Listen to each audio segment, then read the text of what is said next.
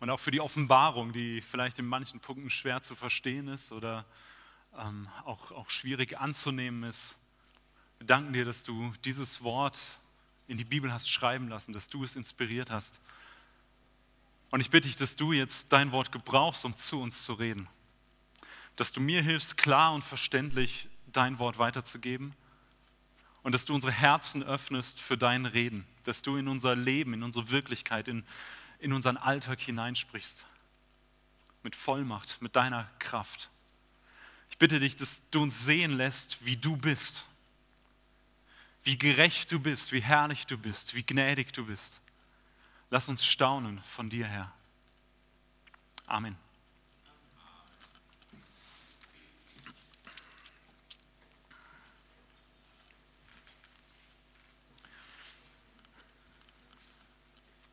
Es gibt so viel Unrecht und Ungerechtigkeit in dieser Welt. Wer von euch würde das mit unterschreiben? Es gibt so viel Unrecht und Ungerechtigkeit in dieser Welt. Eine ganze Reihe. Es gibt Krieg in dieser Welt. Wir hören davon in den Nachrichten. Ständig. Wenn ein Krieg zu Ende ist, beginnt irgendwo ein neuer. Es sind Menschen auf der Flucht. Es gibt Betrug. Es gibt Machtmissbrauch. Es gibt Betrug, weil Menschen habgierig sind. Die Schwachen und die Armen werden ausgenutzt und ausgebeutet. Es gibt Völker und Länder, die komplett ausgebeutet werden, weil andere gern mächtiger sein wollen, weil sie mehr haben wollen, mehr besitzen wollen. Es gibt so viel Unrecht und Ungerechtigkeit in dieser Welt, aber nicht nur in dieser Welt, sondern ich will dich einladen, mal auf dein Leben zu schauen. In unserem Leben gibt es auch viel Unrecht und Ungerechtigkeit. Manches betrifft uns vielleicht persönlich selbst und manches vielleicht Menschen, mit denen wir zu tun haben. Wir erleben, dass wir ungerecht behandelt werden. Auf der Arbeit, in sonstigen Beziehungen, in der Nachbarschaft, in der Familie. Wir werden benachteiligt vielleicht bei manchen Entscheidungen, die Politiker treffen in unserer Stadt, in unserem Land. Wir werden Opfer von Lüge und Betrug in Beziehungen, wo Beziehungen zerbrechen. Wir erleben Leid, wo wir nichts für können, was einfach geschieht wo Menschen schwer krank oder todkrank werden und wo wir fraglos davor stehen? Nicht nur in dieser Welt erleben wir Unrecht und Ungerechtigkeit, sondern auch jeder von uns in seinem Leben. Und ich lade dich ein, heute Morgen etwas zu sehen. Und zwar Gott zu sehen in seiner Gerechtigkeit. Gott in seiner ganzen Gerechtigkeit zu sehen. Jesus zu sehen als den gerechten Richter. Und wir haben dieses Plakat für die Predigtreihe in der Offenbarung entworfen mit den verschiedenen Symbolen, die in der Offenbarung auftauchen und die Gott beschreiben auf verschiedene Arten und Weisen. Und heute haben wir diesen Richterhammer. Das ist das, was, was heute unser Thema ist. Jesus ist der gerechte Richter. Und ich lade euch ein, das zu sehen. Weil unser Text den wir haben, Offenbarung 15 und 16, Hoffnung für alle bringt, die sich nach Gerechtigkeit sehnen in einer ungerechten Welt. Wenn du eine ungerechte Welt erlebst und siehst um dich herum, dann sind diese Kapitel für dich, damit du Hoffnung hast und wenn du dich nach Gerechtigkeit sehnst, sagst, es soll Gerechtigkeit passieren, dann sind diese Kapitel für dich. Ich lade dich ein, Gottes Gerechtigkeit zu sehen. Wir starten in Kapitel 15 mit einem neuen Abschnitt. Das ist ein neuer Einschnitt und der wird eingeleitet wie schon der letzte neue Einschnitt in Kapitel 12. Johannes schreibt, daraufhin sah ich am Himmel von neuem etwas Außergewöhnliches und Bedeutungsvolles. Oder in anderen Übersetzungen heißt es, er sah ein anderes Zeichen. Das markiert einen Einschnitt. Hier beginnt etwas Neues. Und er leitet gleich ein und erklärt, was passiert dort. Er sieht sieben Engel, die sieben Plagen haben sieben Plagen über diese Erde. Ähm, Vers 1 geht es weiter. Sieben Engel, deren Auftrag es war, die sieben letzten Plagen über die Erde hereinbrechen zu lassen. Erst wenn diese Plagen vorüber sind, ist das Gericht, das Gott in seinem furchtbaren Zorn über die Erde verhängt, zum Abschluss gekommen. Er sieht diese sieben Engel mit diesen sieben Plagen und da gehen wir gleich nochmal näher drauf ein. Und er sagt, Gottes Gericht über diese Welt kommt damit zum Abschluss. Wir sind hier also an dem dramatischen Höhepunkt, wenn es um Gottes Gericht geht in der Offenbarungstexten. Es spitzt sich immer mehr zu. Und diese Vision, die Johannes hier hat, ist mehr und intensiver und vollständiger als all das, was wir vorher gelesen haben. Es wird umfassender, das Gericht Gottes wird umfassender und intensiver beschrieben. Und wie das Gericht aussieht, darum geht es in Vers 5 weiter. Ich überspringe die Verse 2 bis 4, da gehe ich später nochmal drauf ein. Du kannst eine Folie weitermachen. Wir sehen dann, dass diese sieben Engel, die die sieben Plagen haben, und diese sieben Plagen sind eigentlich sieben Schalen. Sieben Schalen. Ich habe hier sieben Schalen vorne aufgestellt als Hilfe für uns. Es sind sieben Schalen und Johannes beschreibt und sagt, sie sind gefüllt mit Gottes Zorn. Gott ist derjenige, der hier Gericht übt über diese Erde. Und wir, wir sehen es in Vers 5, danach sah ich, wie sich der Tempel im Himmel öffnete, das heilige Zelt und wie die sieben, sieben Engel herauskamen, die die sieben Plagen über die Erde hatten. Das heißt, das Gericht kommt von Gott, Gottes Wohnort im Tempel. Das ist dieses Bild. Der Tempel im Himmel ist Gottes Wohnort. Das heißt, Gott übt das Gericht über diese Erde. Von da kommen die sieben Engel, von da kommen diese sieben Plagen, die die sieben Schalen haben. Und die sieben Schalen sind gefüllt mit Gottes Zorn. In Kapitel 15, Vers 7 lesen wir das. Eines der vier lebendigen Wesen reichte den sieben Engeln sieben goldene Schalen, die mit dem furchtbaren Zorn Gottes gefüllt waren, dem Zorn dessen, der in alle Ewigkeit lebt. Und dann sehen wir, wie dieser Tempel mit Rauch erfüllt wird und Gottes Herrlichkeit ähm, dort gegenwärtig ist und dass keiner in diesen Tempel gehen kann. Und das erinnert uns an Bilder aus dem Alten Testament, wo, wo der Tempel hier auf der Erde so mit der Herrlichkeit Gottes gefüllt war, dass niemand reingehen konnte.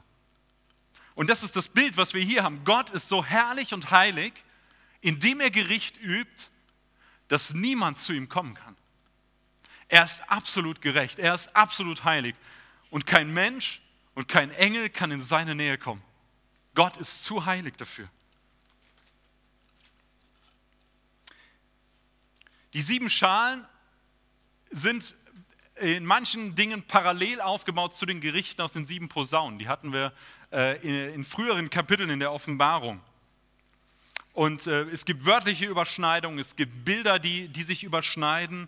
Und ähm, ich denke, dass das nicht chronologisch gemeint ist, dass sozusagen erst die Siegel, dann die Posaunen und dann die, die Schalen kommen, sondern dass diese Überschneidungen deutlich machen, das greift ineinander. Es beschreibt ähnliche Dinge, nur in intensiverer Form, in ausgeprägterer Form, Gottes Gericht.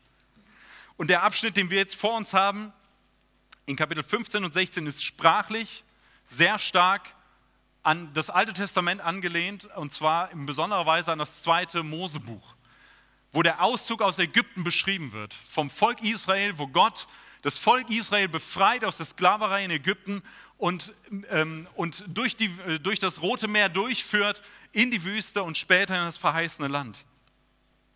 Und es ist so, als wenn Johannes hier sagen würde, es wird nochmal so einen Auszug geben, wie damals vom Volk Israel. So einen Exodus wird es jetzt nochmal am Schluss geben, einen finalen Exodus. Es wird eine Befreiung geben, eine Erlösung von Gottes Volk, von seiner Gemeinde und es wird ein letztes Gericht geben über alle Feinde Gottes. So wie Gott Israel befreit hat und wie er die Ägypter gerichtet hat damals, so sagt Johannes, wird es wieder passieren, dass Gott sein Volk, nämlich seine Gemeinde, rettet und befreit und dass er Gericht übt über alle, die sich gegen ihn auflehnen. Und es gibt einige Verknüpfungen in diesen zwei Kapiteln mit dem Auszug aus Ägypten. Und ich erwähne nur ein paar Stichworte und ich will euch jetzt schon ermutigen und einladen, in der kommenden Woche unsere Hauskreise zu besuchen. Wenn du in keinem Hauskreis bist, dann such dir einen. Du hast alle Hauskreisleiter hier vorne gesehen vorhin. Dann sprich einen an und sag, hey, kann ich bei dir in den Hauskreis kommen? Ähm, weil ich werde nicht alles der, im Detail hier beschreiben und wir werden das in den Hauskreisen bearbeiten und auch diese Vergleiche in den Hauskreisen nochmal intensiver bearbeiten. Das, was ich jetzt nur kurz nenne. Ähm, Johannes beschreibt in Kapitel 15, Vers 2 das gläserne Meer, was ein himmlisches Gegenstück ist, ein Bild für das Rote Meer, durch das, Ägypt, äh, durch das Israel gezogen ist. Wir lesen von dem Lied Moses und des Lammes. Das Lied Mose taucht auch in 2. Mose 15 auf. Es ist ein Bezug dazu. Wir lesen von dem Tempel oder von dem heiligen Zelt in Offenbarung, was ein Gegenstück ist zu der Stiftshütte vom Volk Israel in der Wüste. Wir lesen in der Offenbarung von den sieben Plagen, die in Anlehnung an die zehn Plagen äh, geschrieben sind, die, die Gott über Ägypten hat kommen lassen. Wir lesen in dem Inhalt der Zornesschalen, auf die wir gleich kommen, dass sie sich stark an den zehn Plagen orientieren. Es gibt Geschwüre, so wie bei den zehn Plagen. Es gibt Wasser, was zu Blut wird, so wie in den zehn Plagen. Es gibt den Euphrat, der vertrocknet wird, wo man durchgehen kann, so wie das Rote Meer, was vertrocknet, damit das Volk Israel durchgehen konnte. Es gibt Frösche, die als Plage beschrieben werden. Es gibt eine Schale, die in die Luft gegossen wird. Das ist auch eine Parallele zu 2. Mose. Und es gibt ein Gericht von Hagel, was auch eine der Plagen beschreibt aus dem 2. Mosebuch. Darauf gehe ich jetzt nicht ein, das könnt ihr in den Hauskreisen detaillierter bearbeiten und schauen, wo die, wo die Verbindungen liegen. Die Gerichte, die wir hier haben in der Offenbarung, in Offenbarung 16, sind mehr als das, was wir in den Siegeln und den Posaunen schon gelesen und gehört haben. Hier geht es um ein umfassendes, endgültiges Gericht. Das macht die Sprache deutlich, gerade wenn man die Gerichte vergleicht. Das könnt ihr auch in den Hauskreisen machen übrigens. Das nochmal vergleichen. Es geht hier umfassender und endgültiger, dass Gott richtet. Lasst uns jetzt zu den sieben Schalen kommen, in Kapitel 16. Die sieben Schalen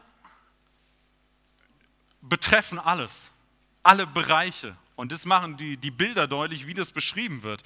Die erste Schale, davon lesen wir in Vers 2. Der erste Engel trat vor und goss seine Schale über das Festland aus. Die erste Schale ist über, das, über die Erde, über das Festland ausgegossen. Ich weiß, dass ihr es nicht gleich alle lesen könnt, deswegen halte ich es einmal hoch und dann merkt ihr euch das. Genau. Ist über die Erde ausgegossen und diese Schale beinhaltet, dass, es, dass Geschwüre entstehen, wie bei den Plagen, für alle, die dem Tier folgen. Das klingt vielleicht ein bisschen merkwürdig, aber wenn ihr letzte Woche da gewesen seid, dann wisst ihr schon ein bisschen was mit diesem Tier anzufangen. Es ist ähm, es ist eine antigöttliche, antichristliche Machtstruktur, Gesellschaftsstruktur, äh, Regierungssystem, was von Satan gesteuert und beherrscht wird. Das mal in Kurzform. Ein, ein Weltsystem, was unter Satans Einfluss ist und es gibt eine ganze Reihe Menschen, die dem nachlaufen und das anbeten. Und darüber ist die erste Schale, dass diese Leute gerichtet werden. Die zweite Schale, da geht es um das Meer, das Meer wird zu Blut. Ich lese im Vers 3, der zweite Engel goss seine Schale über das Meer aus, da wurde das Wasser im Meer zu Blut und alles Leben im Meer ging zugrunde. Das Meer im Alten Testament ist, wird dort beschrieben als, als Ursprung des Bösen, dass, dass die bösen Mächte dort sind im Meer. Das wird das Böse. Und deswegen ist das Meer hier stellvertretend für das Böse, für diese bösen Strukturen, für, für, für das, was, was an Gottlosigkeit, ähm, an, an Bösem, an Antigöttlichem in dieser Welt ist, dass das gerichtet werden wird. Das Wasser wird zu Blut. In, dem dritten, in der dritten Schale werden die Flüsse, Flüsse und Quellen zu Blut, ebenfalls zu Blut. Und hier lesen wir davon, dass das die sind, die Gottes Volk verfolgen, die die Christen bedrohen und bedrängen und anfeinden. Vers 4, der dritte Engel goss seine Schale über die Flüsse und über die Quellen aus, da wurden auch sie zu Blut. Und darauf kommt folgender Text, da nehme ich auch nur einen Ausschnitt, Vers 6. An den Händen dieser Menschen klebt Blut, das Blut derer, die zu deinem heiligen Volk gehören und das Blut der Propheten. Darum hast du ihnen Blut zu trinken gegeben, sie haben es nicht anders verdient. Das heißt, die Menschen, die das Blut vergossen haben von Gottes Volk, die die Christen verfolgt haben und zu Tode gebracht haben, werden hier gerichtet. Sie bekommen selbst Blut zu trinken. So ist es hier beschrieben. Die Flüsse werden zu Blut und das bedeutet, sie bekommen Blut zu trinken. Das, was, was die anderen angetan haben, wird, wird ihnen selbst vergolten werden, werden sie, wird selbst auf sie zurückfallen. Die vierte Schale ist die Sonne. Die vierte Schale wird auf die Sonne ausgeweitet. Und das heißt, hier sehen wir schon, ist die Erde, das Wasser, Meer und Flüsse und die Sonne. Also das Gericht Gottes ist umfassend. Es betrifft nicht nur diese Erde, es betrifft das Universum, es betrifft alles. Und dort lesen wir von Menschen, die den Namen Gottes lästern, die alles mögliche andere anbeten, nur Gott nicht anbeten, Gott nicht die Ehre geben, sondern die Gott stattdessen noch verfluchen. Sie wussten genau, lesen wir in Vers 9, sie wussten genau, dass Gott in seiner Macht diese Plagen über sie hereinbrechen ließ, aber statt umzukehren und ihm Ehre zu erweisen, verfluchten sie seinen Namen. Sie kennen Gottes Gesetz, sie wissen, was passiert, aber sie kehren nicht um. Sie kehren nicht um von ihren eigenen Wegen und folgen Jesus nach, sondern sie verfluchen Gott und geben ihm nicht die Ehre. Das ist das Gericht von der vierten Schale. Und die fünfte Schale ist das Gericht über das Reich des Tieres, so heißt es in dem Text. Und zwar ist es Finsternis. Eine Dunkelheit, eine Finsternis wird hereinbrechen über das Reich des Tieres. In den Versen 10 und 11 lesen wir von diesem Gericht. Der fünfte Engel goss seine Schale über den Thron des Tieres aus. Da wurde das ganze Reich des Tieres in Finsternis gehüllt. Der Herrschaftsbereich des Tieres das antigöttliche System, all das, was, was gegen Gott in dieser Welt ist und herrscht und wo Satan dahinter steht, das wird gerichtet werden. Und es sind Menschen, die hartherzig sind. Wie der Pharao in Ägypten sein Herz verhärtet hat und nicht umgekehrt ist und nicht Buße getan hat, so sind diese Menschen, sagt Johannes. Sie kehren nicht um, sondern sie erleben die Finsternis, das heißt, sie, sie erleben, dass sie von Gott getrennt sind und werden doch nicht umkehren. Sie haben ein hartes Herz und sie beten nicht Gott an, sondern beten letztlich den Satan an. Das sind die ersten fünf Gerichte im Schnelldurchlauf. Jetzt kommen wir zu den letzten beiden Gerichten, das sechste und siebte. Im sechsten Gericht, in der sechsten Schale, sieht Johannes eine Armee die über den Euphrat kommt. Euphrat ist der Fluss im Osten von, also so, so aus eurer Sicht, also hier ist Israel, da ist das ähm, Mittelmeer aus eurer Sicht und auf der Seite ist der Euphrat, viele, viele Kilometer weiter weg. Euphrat und Tigris habt ihr vielleicht schon mal gehört, große, große Flüsse und das römische Reich ging damals nicht nur bis Israel, es ging bis zum Euphrat. Es war ein Riesenreich. Es hat den ganzen Mittelmeerraum umschlossen. Das römische Reich ging bis zum Euphrat und eine der großen Sorgen der Römer war es, dass über den Euphrat ähm, Eindringlinge in das Reich reingekommen sind, an den äußersten Grenzen, dass dort die Pater, das Volk der Pater hereinbricht und das römische Reich angreift und sogar zerstört von dieser Seite. Und das hilft, um dieses Bild zu verstehen. Das Gericht äh, beschreibt Johannes so, dass der Euphrat trockengelegt wird, sodass diese Völker, die dahinter wohnen im Osten, dass sie einfach durchmarschieren können. Der Euphrat war eine natürliche Grenze, wo man nicht so einfach drüber konnte. Und das hat den Römern Sicherheit gegeben. Aber jetzt, wenn der Euphrat trocken ist, könnt ihr euch vorstellen, dann können da Armeen und Massen von Leuten rüber und das römische Reich ist bedroht und gefährdet. Und Johannes beschreibt es weiter und sagt, letztlich ist dieses Gericht dazu da, dieses Gericht beschreibt, dass Gott all die gottlosen Mächte dieser Welt zum Kampf versammeln wird. Zu einem letzten Kampf versammeln wird am Ende der Zeit, um sie zu richten. Es ist ein ungleicher Kampf, der, durch, der dort stattfinden wird. Satan, der Drache, das Tier, sein, sein System, seine Herrschaft, sein Herrschaftsbereich und das zweite Tier, beziehungsweise es wird auch als falscher Prophet beschrieben, das sind das, das antigöttliche religiöse System. All das, was, was satanische Strukturen sind in dieser Welt, was, was von ihm kommt, das wird versammelt werden. Sie dürfen die Könige dieser Erde verführen, sagt Johannes. Es ist eine weltweite Dimension. Und diese Könige werden kommen, werden aus dem Osten kommen, durch den Euphrat hindurch, äh, beschreibt Johannes, und Gott wird sie zum Kampf versammeln, zu einem letzten Kampf. Kapitel 16, Vers 14 lesen wir das. Sie machten sich zu den Königen der ganzen Erde auf, um sie zusammenzubringen und ihre Armeen in den Kampf zu führen, der am großen Tag Gottes des allmächtigen Herrschers stattfinden wird. Und dieser große Kampf Gottes, davon lesen wir an zwei anderen Stellen noch in der Offenbarung. Und da will ich euch auch auf die Hauskreise verweisen. Ist schön, ne? Könnt euch auf die Hauskreise freuen. Es gibt zwei andere Stellen in der Offenbarung, wo das sehr, sehr ähnlich beschrieben wird und das hilft, das zu verstehen. Ja, es geht hier um dieses Versammeln der Könige zu diesem letzten Kampf. In Kapitel 19, Vers 19 lesen wir von dem Tier, was, was, was auch versammelt zu diesem letzten Kampf. Und wir lesen in Kapitel 20, Vers 8 vom Satan selbst, der diesen letzten Kampf anführt. Und ich denke, es ist klar aus den Texten, wenn man die nebeneinander liest, dass es ein und derselbe Kampf ist. Es sind nicht drei verschiedene letzte Kämpfe, sondern es ist ein und derselbe Kampf von Gott gegen seine, Mächte, gegen seine, seine Feinde. Und es ist ein ungleicher Kampf, weil Gott diesen Kampf gebraucht, um Gericht zu üben. Er ist der Herrscher, er ist der Herr, er ist der König. Es gibt alttestamentliche Hintergründe dazu, die dürft ihr auch in den Hauskreisen lesen. Das nur zum Vorgeschmack. An dieser Stelle will ich eine kurze Pause machen und mal einen kurzen versuchen euch einen kurzen Überblick zu geben über das große Bild, was wir haben von Offenbarung Kapitel 12, was wir letzte Woche ähm, behandelt haben, von Kapitel 12 bis Kapitel 20, was nächste Woche noch kommt und übernächste Woche zum Teil dann auch noch. Von Kapitel 12 bis Kapitel 20. In Kapitel 12 taucht der Satan das erste Mal explizit auf, der Drache. Der Drache taucht auf, sein, seine Herrschaft steigt auf. Und im Folge dessen in Kapitel 13 lesen wir von dem Tier, was aufsteigt, und dem zweiten Tier, beziehungsweise dem falschen Prophet.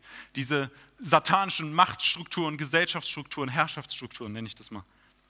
Und dann lesen wir in Kapitel 14, dass Babylon gefallen ist. Babylon, was auch ein Symbol ist für diese, dieses Reich, für diese Herrschaft.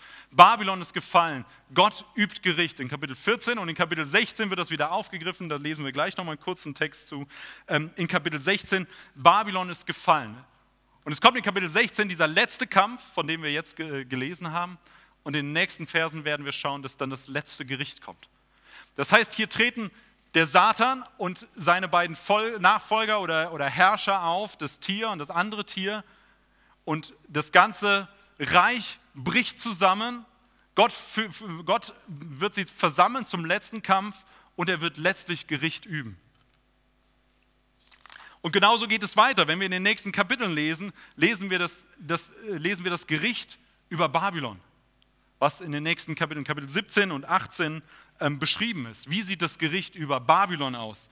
Und im Anschluss lesen wir über das Tier und den falschen Propheten, wie sie diesen letzten Kampf, zum letzten Kampf versammelt werden, das, was ich eben schon angedeutet habe. Und dort kommt auch das letzte Gericht danach. Sie werden danach gerichtet werden, nach diesem Kampf. Und in Kapitel 20 lesen wir dasselbe von dem Drachen, der der Satan ist, der auch zu diesem letzten Kampf versammeln wird und dann das letzte Gericht von Gott bekommt. Er wird auch gerichtet werden. Habt ihr das große Bild? Die Kapitel, es geht so grob der Reihe nach, ja, aber das könnt ihr im Detail selber auch schauen. Wir haben erst das Auftreten der gottlosen Mächte, der antigöttlichen Mächte, die kommen. Kapitel 12 bis 14 hauptsächlich oder 13. Dann haben wir dieses Bild, dass Gott sie zu einem letzten großen Kampf versammeln wird. Und dann kommt das letzte Gericht. Dann wird Gott Gericht über diese Mächte üben und sie werden, werden in die Verdammnis kommen, werden von Gott getrennt sein. Und Gott wird das gerechte Gericht üben. Gott wird durch diesen Kampf, durch dieses Szenario Gericht an seinen Feinden üben. Jetzt kommen wir zu der siebten Schale. Die beginnt, beginnt ab Vers 17 in Kapitel 16. Und die siebte Schale beinhaltet das letzte Gericht. Wir haben von dem Kampf eben gelesen, in Vers 14 bis 16 kommt das. Und jetzt übt Gott das letzte Gericht. Gott straft dieses Weltsystem, dieses Antigöttliche mit dem letzten Gericht. Und wir lesen das in den Worten in ähm, Vers, Verse 18. Blitze zuckten auf, begleitet vom Donnergrollen und Donnerschlägen. Ein schreckliches Beben erschütterte die Erde. Solange Menschen auf der Erde leben, hat es noch nie ein Beben von solcher Heftigkeit gegeben. Die große Stadt barst in Teile und überall auf der Erde sanken die Städte in Trümmer. Die Stunde war gekommen, in der Gott mit Babylon, der großen Stadt, abrechnete. Hagel kommt auch noch dazu, am Schluss, Vers 21, ein furchtbares Hagelwetter entlud sich über der Erde, zentnerschwer fielen die Eisbrocken vom Himmel auf die Erde. Ihr Lieben, das sind Bilder aus dem Alten Testament, die dort ganz klar für das letzte Gericht gebraucht wurden. Gott wird am Schluss Gericht üben. Er wird über das System, von was von Satan beherrscht ist in dieser Welt, wird er das letzte Wort haben. Und es wird eingeleitet mit diesem Vers, Vers 17, eine mächtige Stimme, die vom Thron kam. Was spricht sie? Jetzt ist alles geschehen. Oder in anderen Übersetzungen heißt es, es ist geschehen. Erinnert euch das an was? Es ist geschehen. Jesu Worte am Kreuz, wo er ausruft und sagt, es ist vollbracht. Am Kreuz von Golgatha hat Jesus das Werk vollbracht, dass er Sünder, die von Gott getrennt sind, in eine Beziehung zu ihm holt, indem er ihre Schuld vergibt, indem er selbst an ihrer Stelle stirbt am Kreuz. Und Jesus sagt, es ist vollbracht. Und hier kommt das letzte Gericht mit ähnlichen Worten. Es ist geschehen. Das letzte Gericht kommt. Und dieser Punkt, hier geht es nicht um die Rettung von Sündern, die gerechtfertigt werden, die in eine Beziehung zu Gott kommen, sondern hier geht es um ein Gericht. Das Gericht wird auch vollbracht werden, vollendet sein. Bei Jesus ging es um Rettung und Erlösung am Kreuz als er gesagt hat, es ist vollbracht. Und hier hat es eine andere Richtung. Es geht um das Gericht der Gottlosen. Und dieses Gericht wird eindrücklich in diesem Bild beschrieben von dem Becher des Zorns. Jetzt wurde ihr, also der Stadt Babylon, der Becher des Gerichts gereicht, der mit dem Wein seines unerbittlichen Zorns gefüllt war.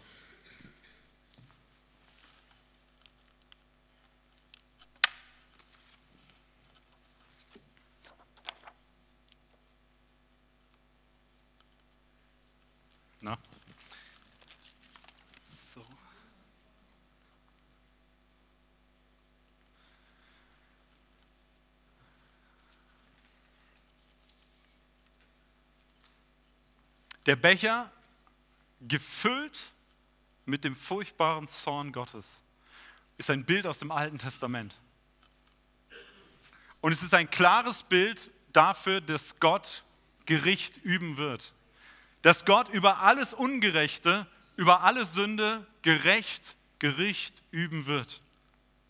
Der Becher ist bis zum, bis zum Rand gefüllt. Der Becher ist voll mit Unrecht und Ungerechtigkeit in dieser Welt und in unserem Leben. Und das letzte Gericht macht deutlich, dieser Becher wird geleert werden. Gottes Zorn wird ausgegossen werden über alle Ungerechtigkeit und er wird gerecht richten und herrschen kannst die nächste Folie machen. Jesus, der gerechte Richter. Ich lade euch ein, dass wir über diesen Punkt uns mal etwas Zeit nehmen und darüber nachdenken. Jesus, der gerechte Richter. Gott ist gerecht in seinem Richten. Ich möchte mit euch zwei Beispiele nochmal in unserem Text angucken. Das heißt, wir gehen jetzt nochmal ein Stück zurück in unserem Text. Wir haben eigentlich jetzt alles mal, sind wir durchgegangen und jetzt gehen wir nochmal ein Stück zurück in Kapitel 15, die Verse 3 und 4.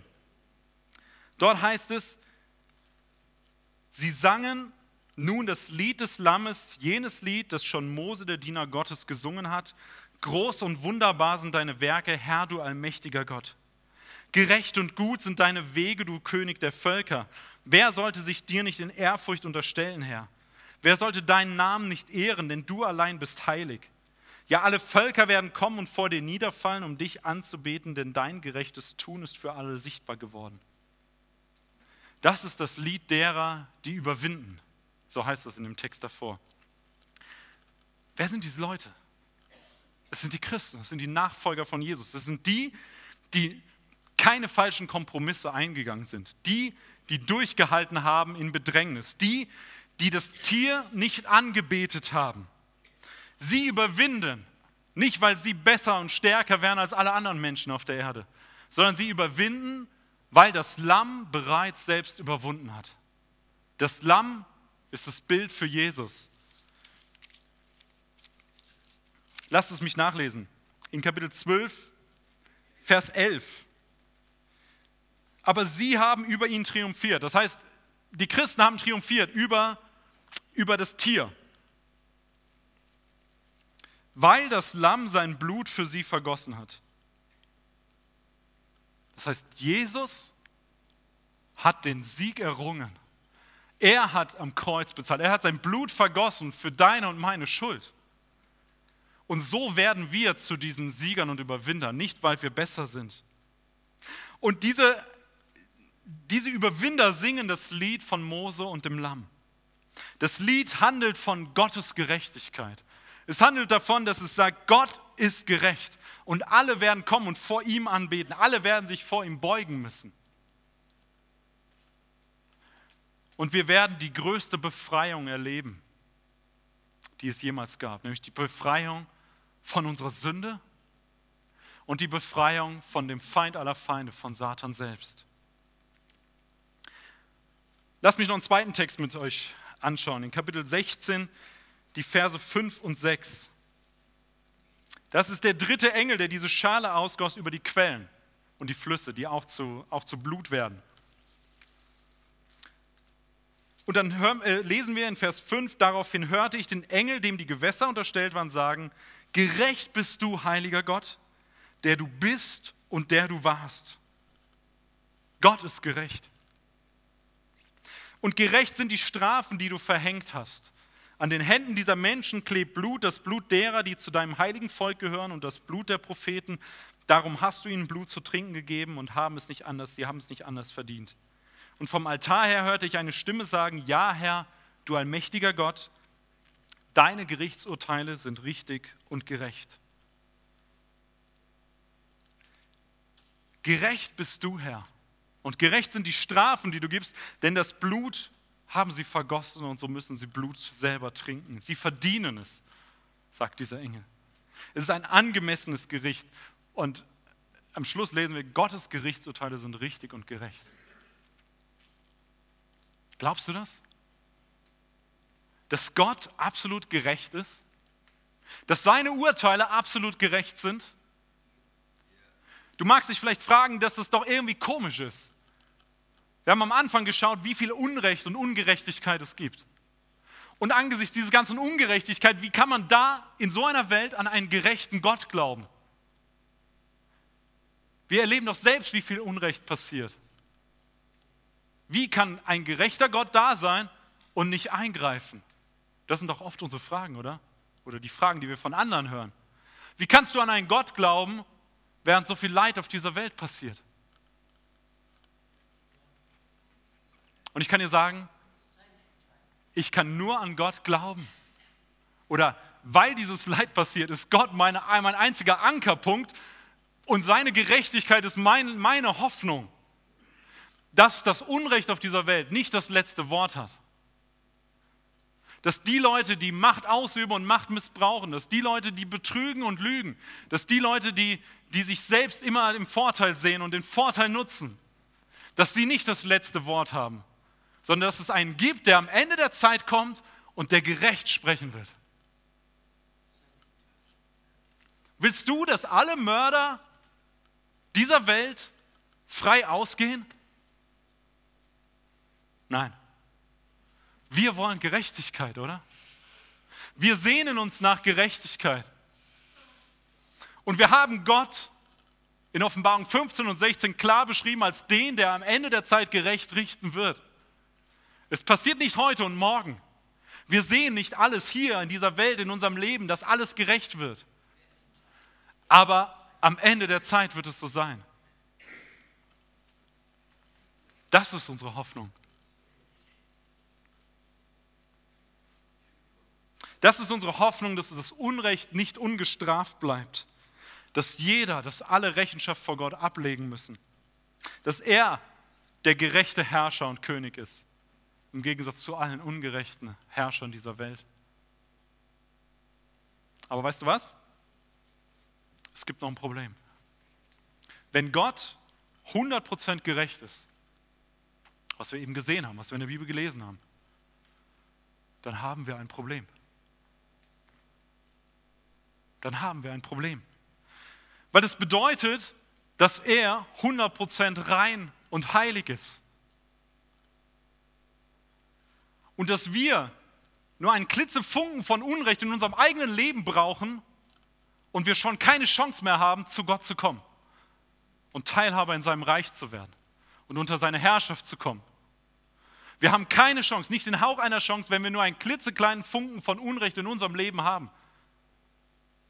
Und wenn du ehrlich zu dir selbst bist, musst du dir eingestehen, es ist da, oder?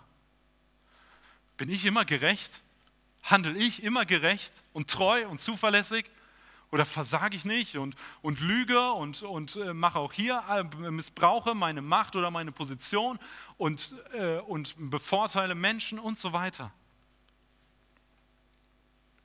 Wir stehen unter seinem gerechten Zorn, sagt die Bibel. Wir als Menschen aufgrund unserer Ungerechtigkeit stehen unter seinem gerechten Zorn, sodass dieser Becher vollgefüllt mit Gottes Zorn keine gute Nachricht für uns ist. Es ist keine gute Nachricht, weil dieser Becher dir und mir gilt. Das ist das, was die Bibel sehr klar sagt. Das ist keine gute Nachricht. Aber es gibt eine gute Nachricht. Gott sei Dank. Und das ist die beste Nachricht der Welt. Das ist das Evangelium von Jesus Christus. Das ist das, was wir auch in der Bibel finden. Weil Jesus selbst diesen Becher für uns trinkt. Dieser Becher ist für dich und mich bestimmt und wir haben keine Chance, etwas dagegen zu tun. Und Jesus kommt und sagt, ich nehme diesen Becher. Und dann ist er leer. Und da ist nichts mehr an Zorn Gottes und an Gericht für dich übrig, wenn du mir vertraust und folgst. Jesus betet im Garten Gethsemane, bevor er an das Kreuz geht. Vater, wenn du willst, lass diesen bitteren Kelch an mir vorübergehen. Aber nicht mein Wille soll geschehen, sondern deiner. Und Jesus spricht von diesem Kelch, der gefüllt ist mit Gottes Zorn über unsere Sünde und Ungerechtigkeit. Und Jesus sagt, ich trinke diesen Kelch, damit du Leben in mir hast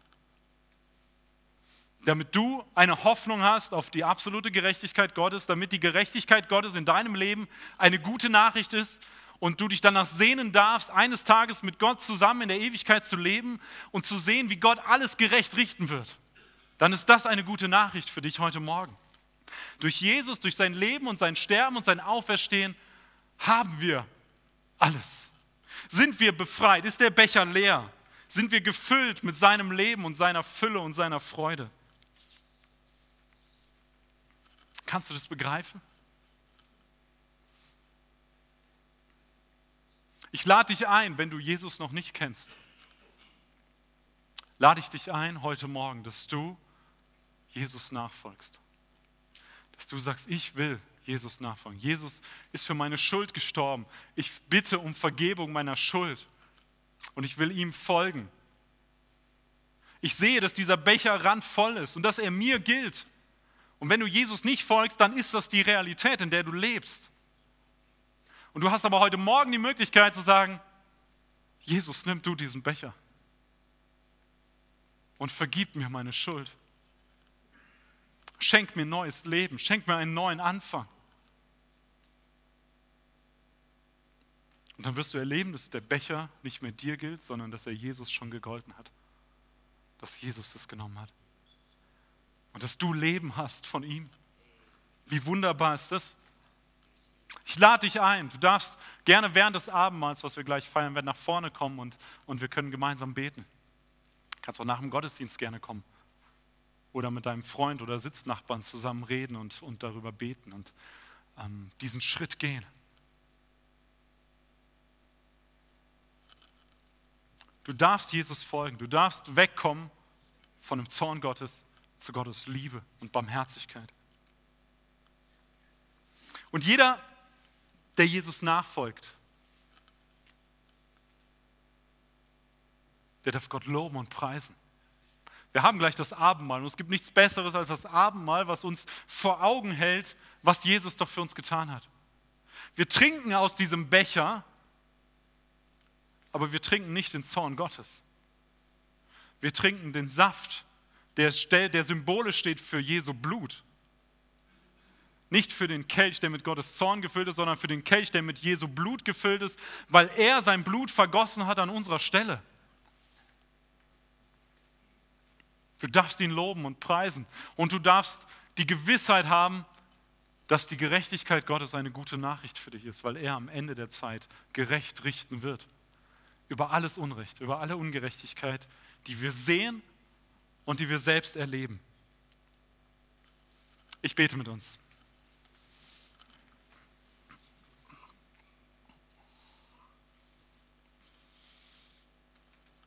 Oh Herr, wir haben gesehen, dass du gerecht bist und dass du gerecht richtest.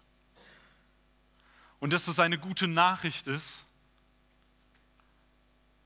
dass das unsere Sehnsucht nach Gerechtigkeit stillt, wenn wir dir folgen.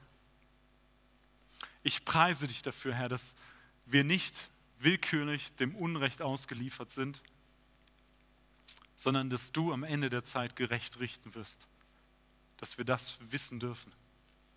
Und ich bitte dich für alle diejenigen hier in diesem Raum, die dir noch nicht folgen, die unter deinem Zorn stehen, dass du ihre Herzen weich machst und dass sie dir folgen, dass sie umkehren, dass sie nicht ihr Herz verhärten, sondern dass sie umkehren und dir alle Ehre geben und dir folgen und dir vertrauen, dass sie ihr Leben heute mit dir beginnen. Und ich danke dir für das Abendmahl, was wir gleich feiern dürfen, was auf so wunderbare Weise uns das ähm, erleben lässt dass du den Kelch des Zorns getauscht hast mit dem Kelch deines Blutes. Dass du mit deinem Blut für unsere Schuld bezahlt hast, für meine Schuld, für meine Ungerechtigkeit, für mein Unrecht. Und dass wir Leben in dir haben. Wir danken dir dafür. Amen.